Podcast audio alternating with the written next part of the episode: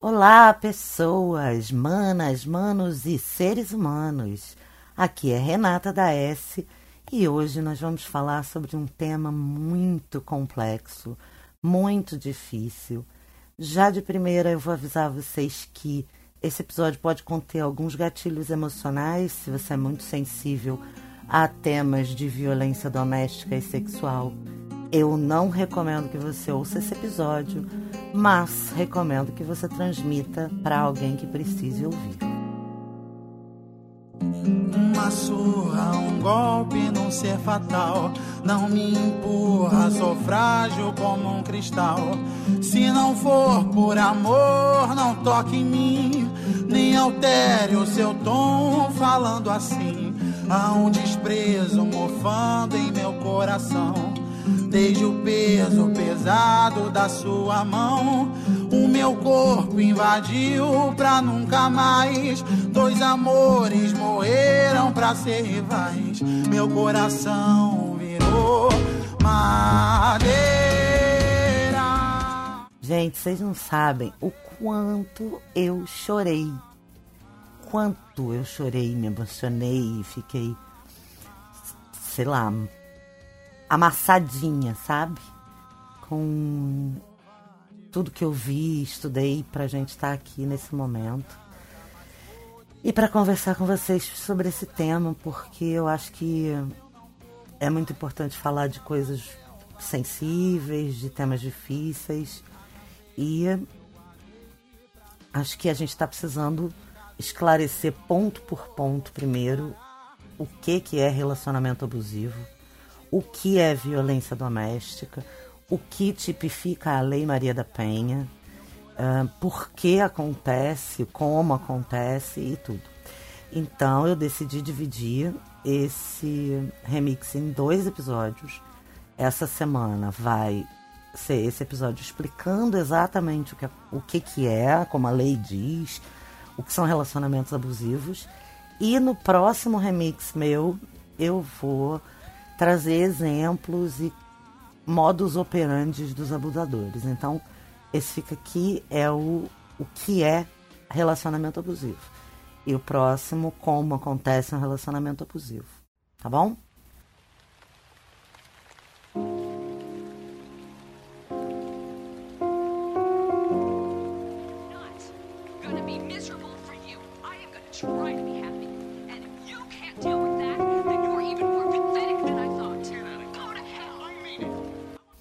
Bom, vamos começar falando que eu vou falar no começo e no final hoje que violência não diminui, violência só aumenta, porque a gente precisa entender que começa com uma ofensa. Basta uma ofensa. E se você for tolerando, se você for aceitando, normalizando, isso vai escalar até os índices que a gente vai falar agora. No Brasil, em 2019, cinco mulheres a cada dois minutos são espancadas. A gente não está falando que elas simplesmente têm um esbarrão, um empurrão. Não os índices nominais da violência doméstica no Brasil são de que a cada cinco minutos, a cada dois minutos, cinco mulheres são espancadas. Esses são os relatos que chegam até as entidades oficiais. E fora os casos que não são relatados e que não são uh, um, casos que não são denunciados. Em 80% destes casos, o responsável pelo espancamento é o parceiro. Marido, namorado, companheiro, a pessoa que mora junto, ex-companheiro, 80% dos casos. E aqui fora, fora dessa casa onde está acontecendo isso, 63% das pessoas entendem e acham que a, essas questões devem ser discutidas somente entre o casal. 82% acreditam que em briga de mulher de marido e mulher, ninguém deve meter a colher.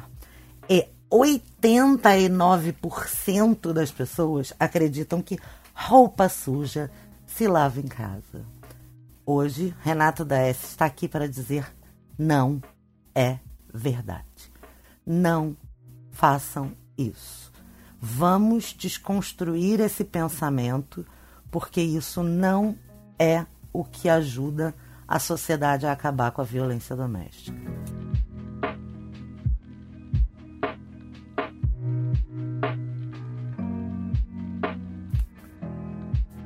Você sabia que qualquer pessoa pode ligar para um 80? Você sabe que você pode ser responsável por fazer uma denúncia anônima de um caso de violência? Você não precisa se identificar, você só precisa fornecer o endereço e o nome das pessoas envolvidas. E é, isso tem que ser averiguado pela polícia por lei no Brasil. Então, é muito importante que você tome conhecimento que você pode ajudar a impedir um feminicídio eventual a partir de uma briga de marido e mulher, de um vizinho, de alguma coisa.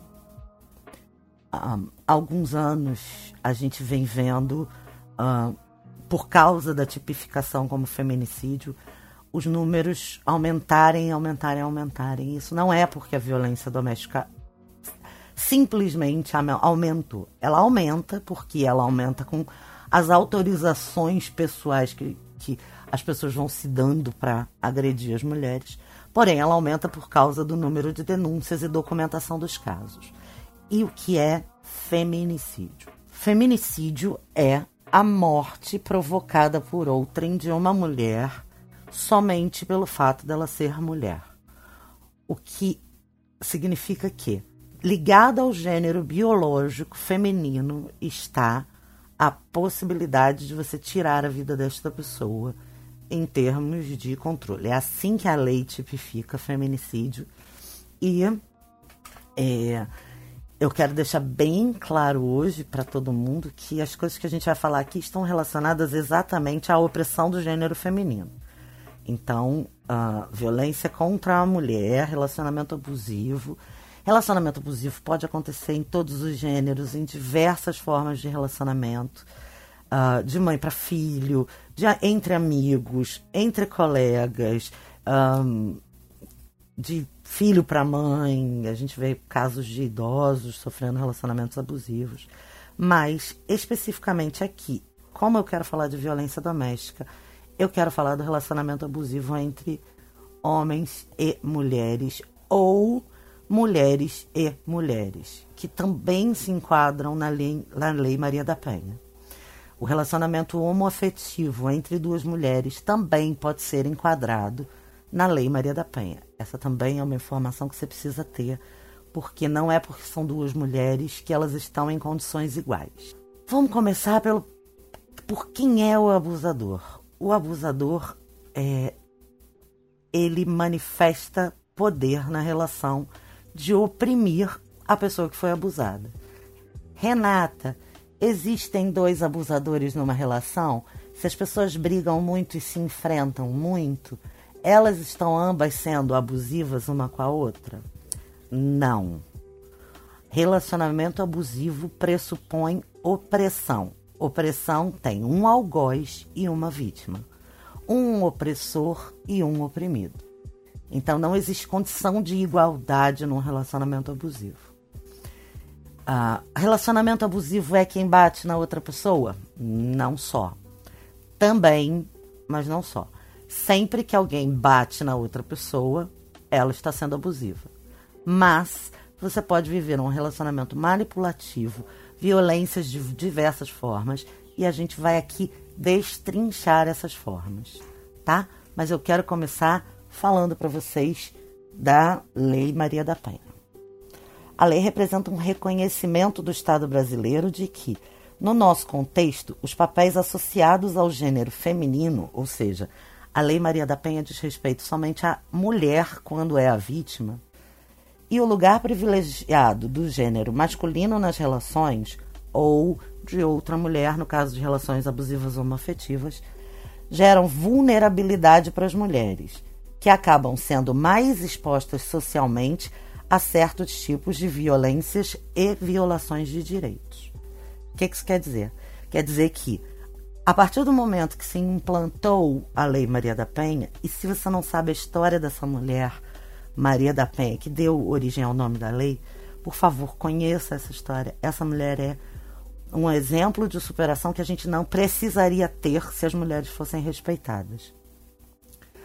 Mas ela lutou até o fim para ter o direito reconhecido para nós. Então nós devemos um tributo a ela, sim. É, então, essa lei que reconhece que a vulnerabilidade da mulher enquanto vítima a coloca numa posição que necessita de proteção legal. É preciso que todo um mecanismo seja criado, e, e é, existe esse mecanismo no Brasil. Em muitos lugares ele não funciona, mas é, a gente precisa poder contar com esses mecanismos e falar deles e ter ciência deles, porque eles são direitos constitucionais. A Lei Maria da Penha também tipifica que a vítima não é necessariamente somente parte de um casal. Você, mulher, pode ser vítima de abuso em circunstâncias de violência é, parental, grau de parentesco, familiar. Violência doméstica é classificada por graus de parentesco. O seu cunhado pode ser uma pessoa que está abusando de você é, cometendo violência doméstica, sua sogra, seu sogro, parentes dentro de uma situação familiar podem ser os algozes considerados pela Lei Maria da Penha. Essa tipificação é baseada no gênero da vítima e não necessariamente do agressor. É, isso deve estar lá no, no artigo 5 da Lei Maria da Penha, é bem importante. Se vocês quiserem ler a lei, ela é maravilhosa. E como é que a lei classifica os tipos de violência?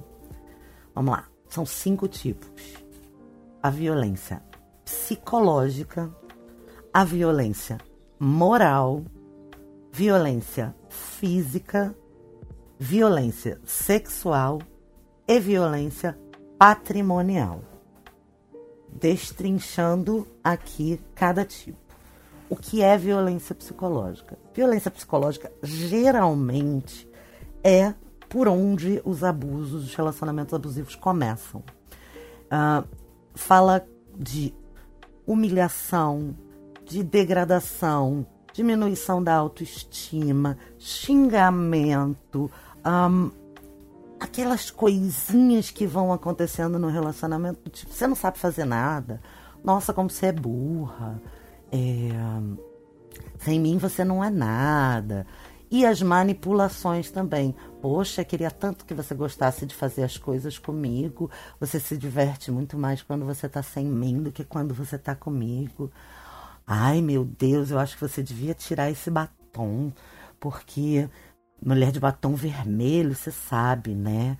As pessoas julgam. Não sou eu que estou falando, são as pessoas que julgam.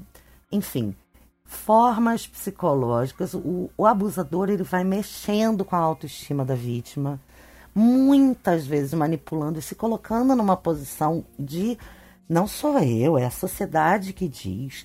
Se você usar short, você vai ficar parecendo o que para as outras pessoas? Ou, ai, o que, que vão pensar de mim se a minha mulher dança funk? Etc, etc, etc.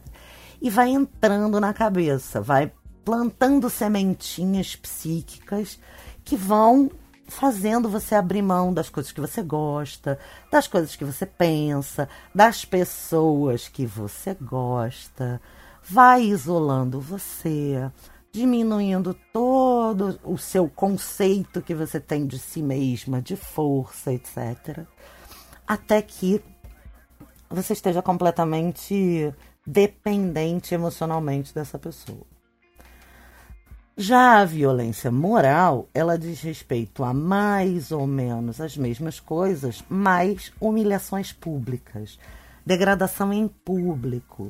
Violência moral é xingamento na frente dos outros, é falar mal de você, muito provavelmente na sua frente, diminuição de caráter, um, enfim, exposição a outras pessoas que degradem a sua moral ou a imagem que você tem socialmente e que vá uh, corrompendo as suas relações sociais. Isso vai corroendo a sua reputação, vai permitindo também que outras pessoas se coloquem né, em posições superiores à sua, vai mentindo sobre você, né? vai é, é, diminuindo você até que você ganhe apelidinhos ou que você se sinta sempre deslocada, inadequada, mal. Isso é violência moral. Violência patrimonial, essa talvez seja a menos conhecida, porque ah, de qualquer forma as pessoas até desconhecem que violência psicológica e violência moral sejam formas de violência tipificadas por lei, tá? Mas a violência patrimonial ela é muito difícil, porque quando você vive em casal e vocês dividem as contas, as despesas, o ambiente, as coisas, naturalmente, com o tempo de relacionamento, vai ficando meio estranho o que, que é de quem, né? Não necessariamente o dinheiro. Tem casais que têm uma relação com o dinheiro super dividida e individualista e de boa, tá tudo bem. Se você é egoísta com as suas coisas, com o seu dinheiro, é um direito que você tem. Mas a violência patrimonial, ela presume a dominação dos seus bens, do seu dinheiro ou dos seus objetos e documentos. Sabe quando uma pessoa vai hum, hum, manipulativamente dominando tudo que você tem, ou você, se você não vive isso, que você conheça alguém que viva, e a pessoa vai administra melhor do que você, então ela dá conta disso. Ela administra melhor que você e aí ela dá conta daquilo. E vai tomando todos os espaços. Isso é manipulação. Quando essa pessoa toma para si as suas coisas, o seu dinheiro, quebra seus objetos, rasga suas roupas, se desfaz de coisas suas, de até objetos afetivos, fotos, uh, enfim, coisas do seu passado que você tem apego, enfim, coisas que sejam suas, e essa pessoa se torna uh, sequestrador dos seus objetos, dos seus documentos, das suas memorabilias, livros antigos, cartas de pessoas que você já amou e que foram embora ou que você não vê mais, é, coisas da casa, enfim, objetos, patrimônios e dinheiro que você tenha apego. E a pessoa as usa para te manipular ou para agredir. Um, e aí a gente entra numa, numa questão assim, de pessoa que quebra as coisas para te agredir e diz que você tá fazendo ela fazer aquilo e diz que a culpada é você. Sempre nos casos de abuso vai haver essa tentativa de transferência de culpa. Olha o que você me fez fazer, você me fez quebrar isso aqui. Enfim. Ou que também é uma coisa bastante, uma interpretação bastante subjetiva, mas que é fica aqui para refletir, aquela pessoa que vai vivendo te sugando nos seus bens, é, que faz tudo dependendo do seu dinheiro, que não se esforça para melhorar de vida, mas que aproveita do seu padrão de vida, né? O famoso encostado. Isso também pode ser lá no fundinho uma questão de abuso patrimonial, não de violência, porque está sendo acordado e permitido, mas um pouquinho de abuso, acho que vale a gente refletir. E por fim, as violências já conhecidas e amplamente difundidas, violência sexual e violência física. É, Aqui fica bem importante eu falar que não tem violência pior nem violência é, melhor, tá? Não tem maior nem menor. Somente a vítima sabe o grau de dependência, de dificuldade, de humilhação, de dor e sofrimento que ela passa, inclusive na construção de doenças e transtornos psicológicos, como isso tudo vai abalando e destruindo a saúde emocional das pessoas, tá? Porém, a violência sexual e a violência física são mais conhecidas de todos nós porque eu acho que tu, todas as denúncias começaram por aí. A gente começou a pensar a violência daquilo que aparece mais para aquilo que aparece menos, né? Então, assim, violência física é qualquer abuso do espaço físico de uma pessoa.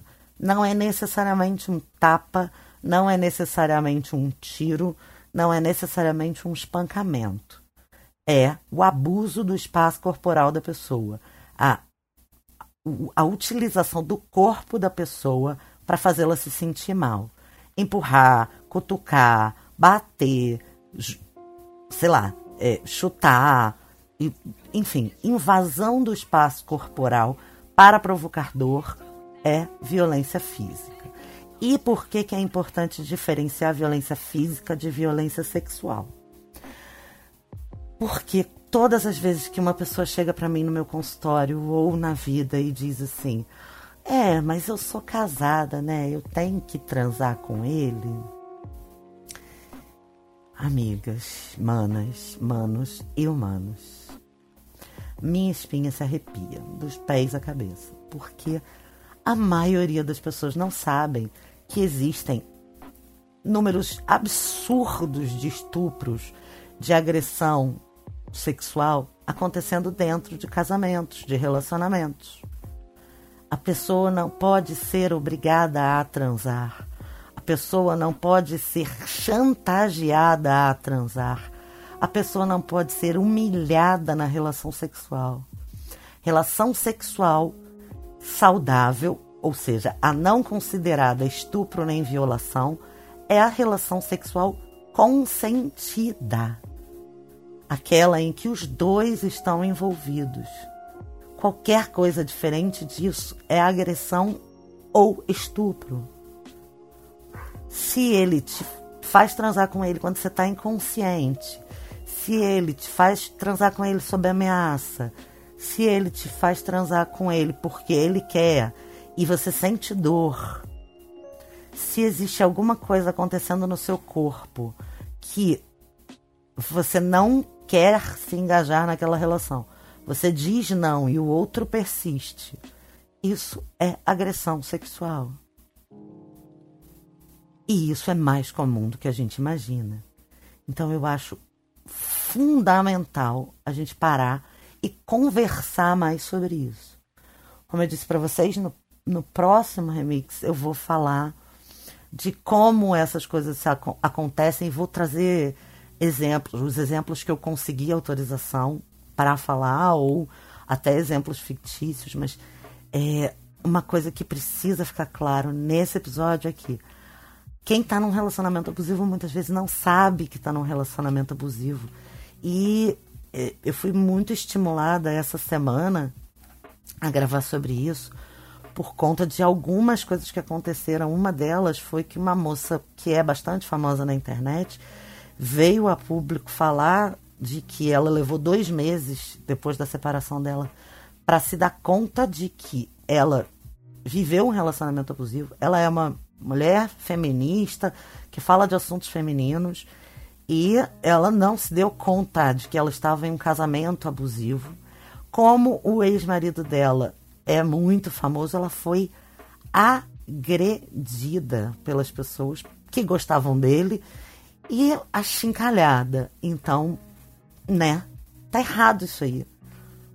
Mas mais que isso, ela foi bastante honesta em dizer que ela tá feliz que ela deu sorte, que foi ele que largou ela, porque ela não só não sabia que estava num relacionamento abusivo, mas não queria que ele terminasse.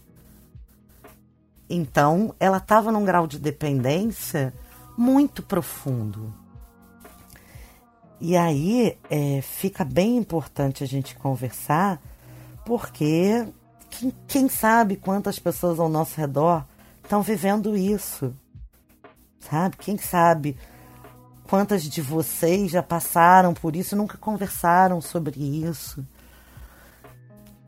Quem sabe a gente idealiza o relacionamento daquela amiga e ela tá passando por isso, porque muitos abusadores ajudam e obrigam a esconder muito bem. Acho que a gente precisa dar as mãos, sabe? A gente precisa tá junto, conversar. Me mandem mensagens, conversem comigo, me deem os exemplos de vocês, se vocês quiserem que ele entre no próximo episódio. É, tudo vai ser falado anonimamente, mas me contem as histórias de vocês. Se eu puder ajudar em alguma coisa, façam contato comigo. A gente está aqui para isso. E nunca deixem de avisar a pessoas próximas, a sinalizar para pessoas próximas que vocês podem precisar que elas disquem 180. É muito importante isso. Nós todos temos amigos, amigas, irmãs, parentes. A gente tem alguém lúcido perto da gente que pode dar mão. Você não está sozinha. A gente está crescendo. Nós somos hoje muitas mulheres que estão tomando consciência das coisas. E eu preciso contar para vocês, são muitos homens também. E a comunidade LGBT também. E a gente está todo mundo no mesmo barco, está todo mundo junto, querendo se ajudar, querendo se amar, sabe? Se encontrando. Encontre pessoas que valham a pena. Encontre pessoas que possam te dar a mão e ofereça a sua mão de volta. Você não é fraca demais que você não possa cuidar de alguém. E ninguém é fraco demais que não possa cuidar de você. E se uma mão está junto com a outra, são a força de duas mãos, são as forças de duas mãos. É mais que um, dois é mais que um, e a soma de um mais um é sempre mais que dois. Então não se isole, não se isole, converse, o mínimo que seja, dê pistas, deixe a pessoa saber que está alguma coisa estranha acontecendo com você e que se ela te amar de verdade, ela vai se interessar e ela vai ficar com a pulga atrás da orelha. Vamos, vamos tentar, vamos tentar ser mais unidas, vamos tentar estar mais juntas, vamos tentar olhar umas para as outras com mais amor, tá?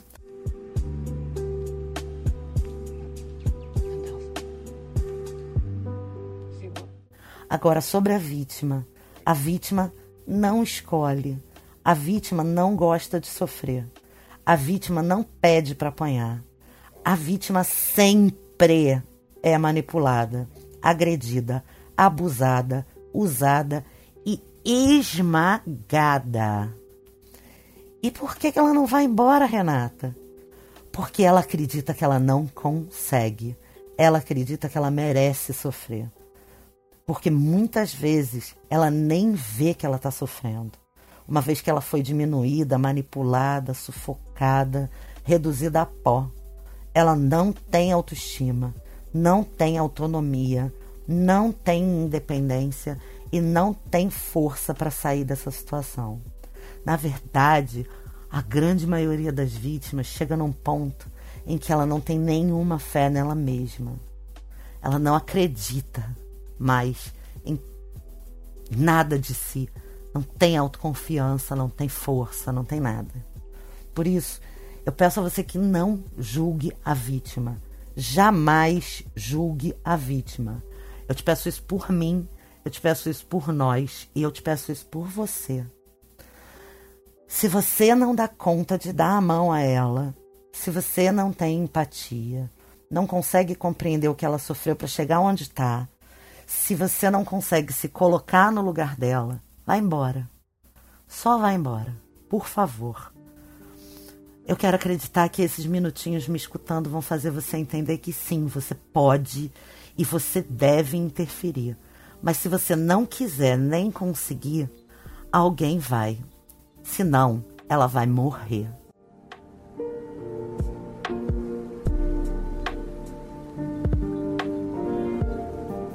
Esse podcast começou assim. Uma amiga minha precisou de mim, precisou de conselho sobre um relacionamento abusivo. E se você quiser conhecer um pouco mais dessa história, volta lá no primeiro remix com Renata da S, que é o de sororidade, e depois tem um monte desses com vários casos também. Mas esse podcast começou assim. Então, hoje nós temos uma rede de mulheres compartilhando umas com as outras cada uma das nossas conversas aqui. Por isso que eu peço que você envie esse episódio para todas as suas amigas, mesmo aquelas cuja vida parece perfeita. Sabe por quê? Porque informação nunca é demais. Ela pode não precisar, você pode não precisar, mas você ela e todas as outras mulheres da sua lista podem ajudar alguém ou ajudar a identificar um processo de relacionamento abusivo para alguém que a gente ame. Repete comigo: violência não diminui, violência só aumenta.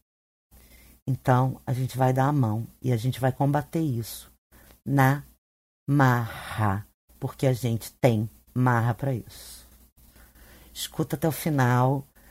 Se você até aqui não se sensibilizou com nada, a última música desse cast vai fazer você tremer. Fica aqui porque eu sempre deixo esse esse carinho e hoje não é bem um carinho, hoje é um porradão. Um beijo, deixe seu comentário, procura as nossas redes sociais, acompanhe o Papo de Calçada e todos os remixes, todos os episódios. Manda um recadinho para mim e conta comigo. Beijo! Mais um dia de noite, meus ouvidos tô tampando. Escuto no outro quarto, a minha mãe tá chorando. Como sempre eu choro junto, não consigo controlar. Todo dia de noite ela tá vindo apanhar. Meu Deus, não posso fazer nada para ajudar. Eu tento, mas parece que ele já quer matar meu pai que ela fez para merecer isso aqui. Me põe no lugar dela, deixa ela fugir. Eu avisei, eu falei que ele era o cara errado. Ela me mandou ficar de bico calado. Fiquei na rua, eles parecem um casal. Mas dentro de casa ele age igual um animal. É meu padrasto e ainda quer que eu chame ele de pai. Bate na minha mãe, me conquistar, você não vai. Quando tento conversar, ele finge de sonso. Ele não é meu pai, ele é um monstro. Solta, solta ela, por favor.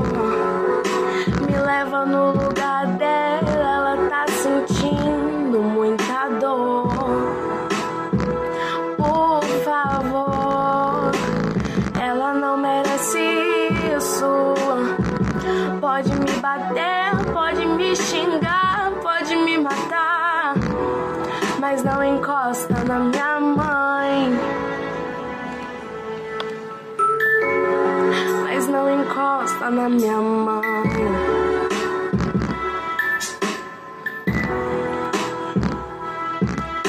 mais um dia de noite, meus ouvidos tô tampando. Escuto no outro quarto, a minha mãe tá chorando. Como sempre eu choro junto, não consigo controlar. Todo dia de noite ela tá vindo apanhar. Meu Deus, não posso fazer nada para ajudar. Eu tento, mas parece que ele já quer matar. Meu Deus, o que ela fez para merecer isso aqui? Me põe no lugar dela, deixa ela fugir. Eu avisei, eu falei que ele era o cara errado. Ela me mandou ficar de bico calado. Fiquei na rua, eles parecem um casal. Mas dentro de casa ele age igual. Solta, solta ela, por favor.